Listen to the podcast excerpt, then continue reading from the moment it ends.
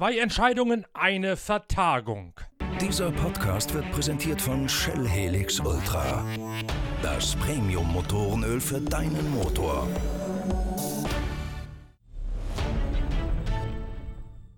Zwei Titelentscheidungen sind am vergangenen Wochenende auf dem internationalen Motorsportparkett gefallen. Ott Tänak und Orlando Terranova haben sich die Titel in der Rallye-Weltmeisterschaft bzw. im Baja-Weltcup für Cross-Country-Rallyes gesichert. Ott Tänak hat den Titelsack bei der Mix-Rallye in Katalonien zugemacht, erwartungsgemäß. Spannender war es da schon bei der Baja Portalegre, dem letzten Durchgang zum Baja-Weltcup. Orlando Terranova Terranova und Ronny Graue aus Argentinien haben für das X-Raid-Team den Titel gewonnen, vor Kuba Pschegonski und Timo Gottschalk in einem weiteren Allradler aus dem Team der Familie Quandt aus Trebur. Pschegonski und Gottschalk haben sich trotz eines Reifenschadens mit Felgenbruch am letzten Tag der Rallye in der Gesamtabrechnung des Weltcups noch um eine Position auf die zweite Stelle nach vorne arbeiten können. Dabei haben Pschegonski und Gottschalk sich einen harten Zweikampf mit Nani Roma im Borgward geliefert. Terranova und Graue gewinnen die Baja Portalegre vor Roma und seinem neuen Beifahrer Daniel Oliveras aus Spanien. Przygonski und Gottschalk nach dem Reifenschaden und Felgenbruch auf Platz 3 vor Helda Oliveira. Am Ende hat Terranova mit 141 Punkten einen satten Vorsprung vor Kuba Przygonski und Gottschalk mit 125. Wladimir Vasiljev, der als Tabellenführer im Overdrive Toyota nach Portugal gekommen war, beendet die Saison auf Gesamtrang 3 vor Martin Prokop in seinem eigenen Bau Ford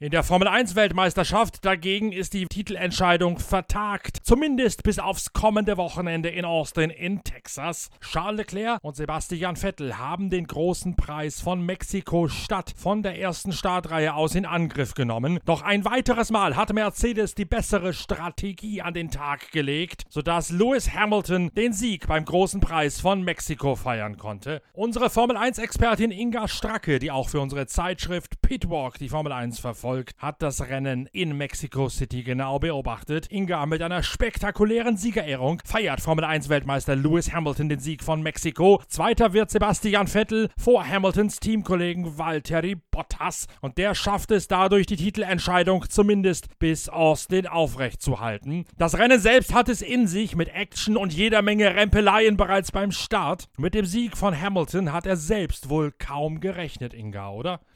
Ja, es ging um die Strategie, es ging um die Reifen und ich glaube, am Ende waren viele überrascht, wie lang die Reifen gehalten haben. Immer wieder hat sogar auch Lewis Hamilton im Boxenfunk gefragt, wie lange halten die Reifen? Schaffen die das? Halten die das aus?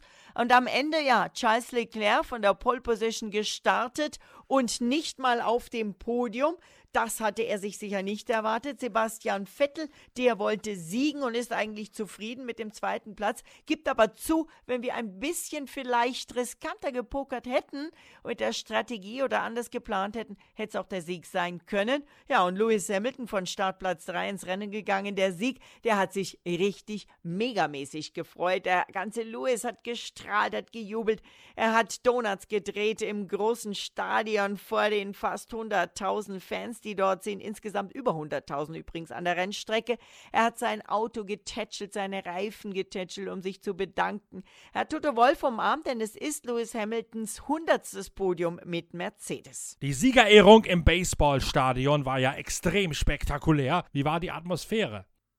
Absolut, dieses Podium ist einzigartig und es ist wirklich, ja, den Anblick wert, das Gänsehaut-Feeling. Also ähm, Sebastian Vettel und Valtteri Bottas, die standen schon oben auf ihren Plätzen und dann kam Lewis Hamilton vor dem Podium hinter einer Wand samt seinem Mercedes-Siegerauto mit einem Aufzug hochgefahren, fuhr also quasi wie durch Geisterhand hochgeschoben auf dieses Podium hoch, stand auf seinem Auto. Also das war natürlich, passt zu seinem Spruch, den er äh, übrigens in einer äh, ja, sehr glitzernden und mit Sicherheit sehr wertvollen großen Kette auch um den Halsdruck, auf dem stand Still I Rise und für ihn bedeutet das so viel wie egal was passiert, man kann daran wachsen und so ist er quasi vor dem Podium in die Höhe gewachsen. Also sensationelle Szenen, eine tolle Inszenierung, das muss man den Mexikanern lassen. Beim großen Preis von Mexiko hat Lewis Hamilton seinen zehnten Saisonsieg eingefahren und seinen 100. Podestplatz mit Mercedes gefeiert. War er trotzdem enttäuscht, nicht vorzeitig schon Weltmeister zu sein?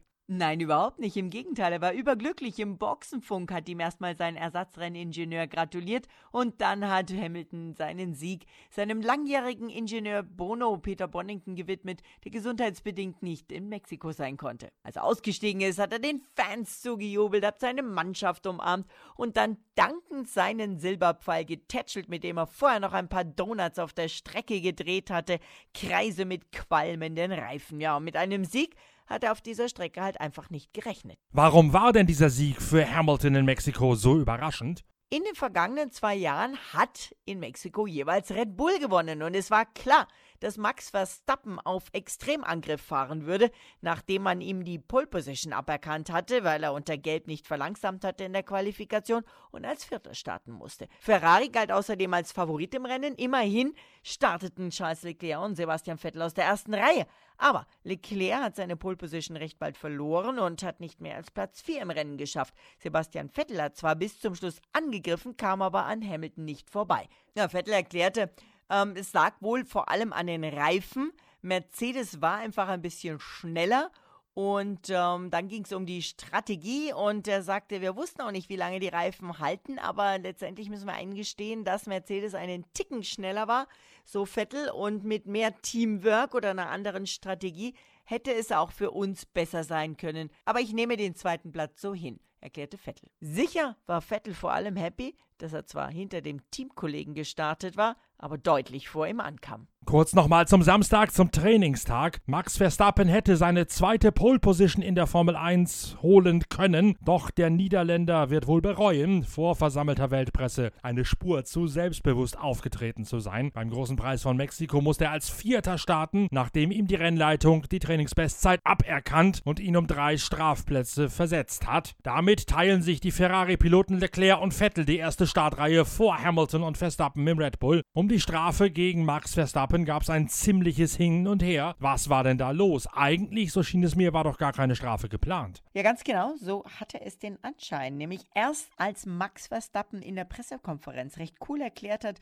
er habe den Unfall von Valtteri Bottas vor sich gesehen, aber er hätte nicht gebremst. Das hätten doch alle sehen können und dann auch noch gegrinst hat, so hat sich das Ganze angehört. Sorry, did you back off? Didn't really look like it, did it? No.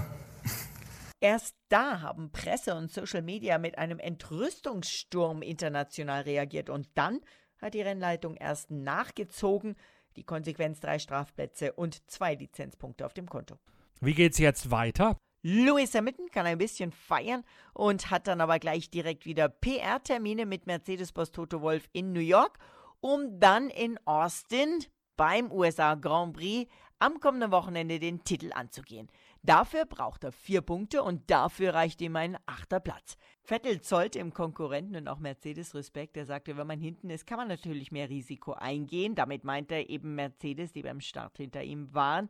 Aber er erkennt es auch an. Er sagt, das muss man anerkennen. Man muss gratulieren. Uns hat einfach der entscheidende Speed gefehlt und Mercedes hat gut gearbeitet. Bottas ist auch noch an mich rangekommen am Ende des Rennens und ähm, am Schluss, so Vettel, habe ich viel Zeit beim Überrunden verloren. Das Geplänkel zwischen Vettel und Hamilton in der Pressekonferenz nach dem Rennen war sichtbar freundschaftlich und Lewis Hamilton hat Vettel auf die Schulter geklopft und gemeint, dass es Spaß mache, gegen ihn zu fahren und hat Vettel aufgefordert, noch sehr lange gegen ihn zu fahren. Ja, am Freitag schon das erste Training in Austin. Das ist immer ein spektakulärer Grand Prix mit Megashow. Bereits am kommenden Wochenende geht es auf der Berg- und Talbahn von Austin in Texas weiter mit dem nächsten Durchgang der Formel 1 Weltmeisterschaft. Dort kann Lewis Hamilton den Titelsack bereits vorzeitig zumachen und alle Anzeichen sprechen dafür, dass der Sohn des Lokführers aus Stevenage sich einen weiteren WM-Titel sicherstellen wird. Wir berichten kommende Woche mit allen Hintergründen von der Rennstrecke, dem COTA, dem Circuit of the Americas in Austin. Bitte, tschüss. Bis dahin wünsche ich Norbert Okenga gute Fahrt mit Shell V-Power, dem Treibstoff mit seinen Wurzeln bei Ferrari in der Formel 1, den ihr auch an jeder normalen Tankstelle in euren Wagen rinnen lassen könnt. Shell V-Power holt mehr Leistung bei weniger Verbrauch auch aus eurem Motor heraus. Montag geht's weiter mit dem nächsten Pitcast, dem Podcast der Zeitschrift Pitwalk. Bis dahin machen wir die nächste Ausgabe der Zeitschrift druckreif. Die muss an diesem Sonntag abgegeben werden und dann wird sie am 15. November auf den Markt kommen. Da gibt es jede Menge Geschichten, unter anderem auch zur Formel 1 drin. Aus allererster Hand wird dort erläutert werden, warum Charles Leclerc es schafft, Sebastian Vettel mehr und mehr den Rang abzulaufen und was Charles Leclerc so außerordentlich stark macht. Ihr könnt die Zeitschrift jetzt schon vor vorbestellen mit einer Mail an shop@pitwalk.de oder mit einer Orderfunktion über den Shop auf unserer Internetseite pitwalk.de. Wird sich sicherlich lohnen. Viel Inhalte zur Formel 1, zum Sportwagen Langstreckensport, aber auch eine höchst kontroverse Geschichte zur Rallye-Weltmeisterschaft. Wer mitreden möchte, der sollte sich das nächste Heft von Pitwalk schnellstmöglich besorgen. Ansonsten wartet gerne mit mir gemeinsam auf den nächsten Podcast der Zeitschrift Pitwalk, der am Montag erscheinen wird. Bewertet uns positiv und abonniert abonniert uns fleißig.